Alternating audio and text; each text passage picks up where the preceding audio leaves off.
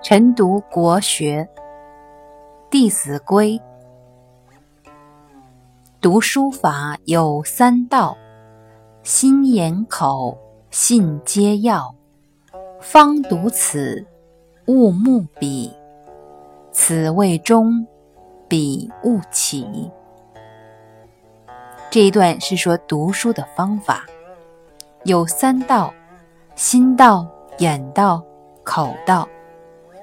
即心要记，眼要到，口要读，这三者确实都非常的重要。读书贵在专一，在读这本书的时候，不要向往另外一本书。